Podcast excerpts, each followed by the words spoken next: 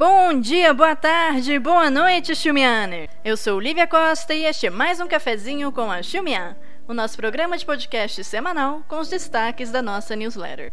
Por sinal, curte o nosso trabalho? Então considere aí fazer um pix maroto, até mesmo no valor de um cafezinho. Isso já nos ajuda. Nosso pix é xumianews.gmail.com E no cafezinho de hoje, vamos falar sobre trocas de dívida por natureza entre Equador e China, questões de identidade na Olimpíada de Pequim, além de dicas de cultura da nossa sessão Jianghe. Vamos nessa? Trocas de dívida por natureza, ou uma dívida por uma plantinha, de uma forma mais simples.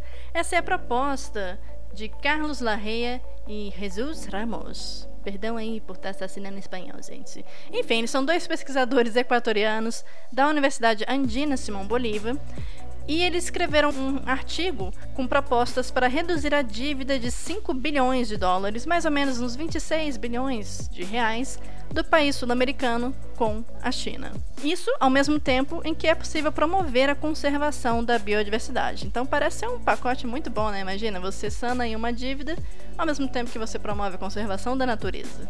Para quem não é muito familiarizado com esse mecanismo, as trocas de dívida por natureza existem desde a década de 1980 e elas consistem muito resumidamente em diminuir ou até mesmo cancelar dívidas soberanas de governos, contanto que o valor seja redirecionado para projetos de conservação ambiental.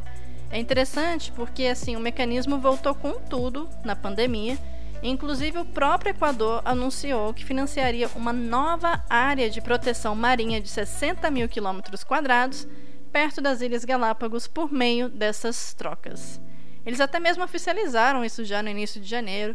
E não é só o Equador, tá, gente? A Colômbia também anunciou algo semelhante lá na COP26 do ano passado, que aconteceu em Glasgow. Até mesmo Alberto Fernandes, da Argentina, disse que estaria aberto para renegociar dívidas usando esse mecanismo. Mas aqui, voltando para os pesquisadores, o Equador poderia cancelar até 10% de sua dívida, que, como a gente comentou na newsletter 190, está altamente ligada ao petróleo. E tem mais: essa proposta dos pesquisadores também poderia reduzir o desmatamento do Equador em quase 50%. Então, assim, parece uma ideia bem win-win, né?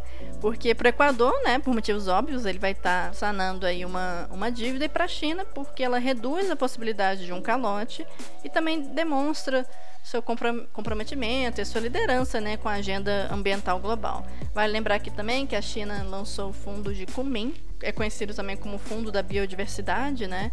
Eles anunciaram um fundo de 1 bilhão e meio de yuan especificamente para países em desenvolvimento. Então vamos ver o que, que vai acontecer aí nos próximos meses. Agora, pessoal, vamos lá para as Olimpíadas de Inverno. Que assim tem muita coisa interessante, na verdade, para falar sobre as Olimpíadas. A gente poderia fazer uma newsletter só sobre ela até. Mas hoje aqui eu vou falar sobre uma atleta e suas identidades. Bem, a Olimpíada de Inverno segue ganhando destaque, né, por diferentes motivos. E o mais recente caso é o da esquiadora Gu Ailin, ou Aileen Gu em inglês. Ela é uma medalhista de ouro, ela ganhou três medalhas de ouro nessas Olimpíadas de Inverno agora. Ela tem apenas 18 aninhos. E ela também tem sido bombardeada por questionamentos em torno de sua nacionalidade. A Aileen Gu nasceu na Califórnia e ela decidiu em 2019 competir pelo país de sua mãe, a China. A mãe dela nasceu em, Beijing, inclusive, onde ela já até era conhecida por ter seu rosto estampado em publicidade de diversas marcas nacionais e também em algumas marcas de luxo. A Aileen Gu foi ganhando também é, gosto chinês assim, porque ela fala mandarim fluentemente. Ela é uma, uma menina muito bonita, né, para os padrões chineses também. Mas recentemente ela também viralizou por ter feito comentários sobre liberdade na internet na China, dizendo que VPN pode ser sim baixado. VPN é aquela paradinha que a gente usa fingindo que a gente está no lugar. Por exemplo, se eu quiser ver Netflix na China, eu tenho que ligar meu VPN e colocar a localização do meu IP nos Estados Unidos, tá? Enfim, ela está falando que existe sim liberdade de internet na China e que VPN pode ser baixada por qualquer pessoa por lá. O que assim, well, não é bem assim que acontece, né? Mas tudo bem. Mas enfim, a decisão de Google né, competir pela China e não pelos Estados Unidos, gerou muitas críticas de diversas partes, é, inclusive da comunidade né, de esqui lá dos Estados Unidos, porque assim, ah, você treinou aqui por anos e anos e anos e agora você vai competir por outro país. Mas enfim, é, ainda paira um mistério para algumas mídias ocidentais sobre qual a nacionalidade da Island Gu. Isso porque a China não aceita dupla cidadania. Então, se você né, for competir assim pela China, em tese você teria que ser um cidadão chinês. E ninguém sabe se ela abriu ou não mão de seu passaporte estadunidense. É, inclusive perguntaram para Gu, né, e aí, qual é que é? E ela responde sempre com a mesma frase. Nos Estados Unidos, eu sou estadunidense e na China eu sou chinesa. Eu acho que a Alan Gu foi muito inteligente nessa escolha. É uma escolha extremamente difícil, mas eu digo que ela foi muito inteligente porque, veja, ela é uma jovem esquiadora com essas duas identidades, entende? Ela, ela optou por uma identidade que não seria fácil, não seria bem recebida nos Estados Unidos, né? Pô, imagina, ela tá falando, vou competir sim pela China no contexto político atual. Bom, em termos financeiros, em termos econômicos também, foi um, uma grande sacada, né? Porque o esqui é um esporte muito famoso na China, ainda mais agora com ela. E querendo ou não, muitas meninas, ah, mulheres, podem olhar para ela e pensar, pô, ela, sabe, é, é algo assim, algo que nos inspira, assim. Uma competidora, mulher, 18 anos, três medalhas de ouro, e assim, ela é mó cabeção, ela passou em Stanford, agora ela vai começar em setembro. Então, assim, ela, é, ela é muito bem sucedida também, sabe?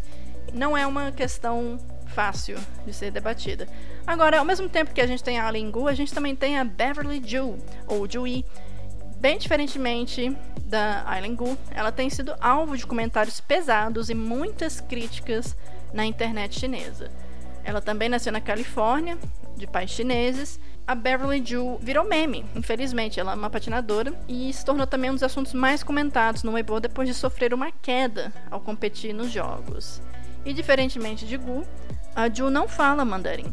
E esse tem sido pontos criticados pelos chineses. Inclusive, isso daria uma boa conversa né, sobre identidade chinesa e afluência em mandarim. Mas daí a gente pode deixar para outro cafezinho. e outra coisa aqui que é importante notar é que as duas jovens não são casos isolados, como mostram algumas reportagens. Né? Esse é o caso de dezenas de competidores. Tem uma reportagem da NPR que aborda muito bem isso. Tá lá na newsletter 191, que é a nossa mais recente, então corre lá no nosso site para dar uma olhadinha. O tema né, é um prato cheio, assim, para muita discussão, e ele é um debate que vai muito além dos jogos, né? Alguns especialistas, inclusive, dizem que a China deveria rever sua política de não aceitar dupla nacionalidade, que é uma mudança que poderia trazer benefícios ao país, como retorno de talentos e uma alternativa à crise demográfica.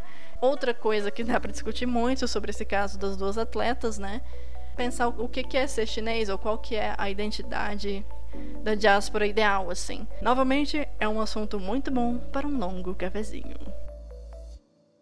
Agora, meus caros, vamos lá para a sessão de Anhan, onde a gente coloca dicas culturais supimpas para você. A dica de hoje, na real, vou dar só uma dica. Tem muitas outras dicas lá bacanas, mas hoje eu vou dar destaque para uma só que é uma que saiu no Reading the China Dream, que é um site muito bom, inclusive, sigam.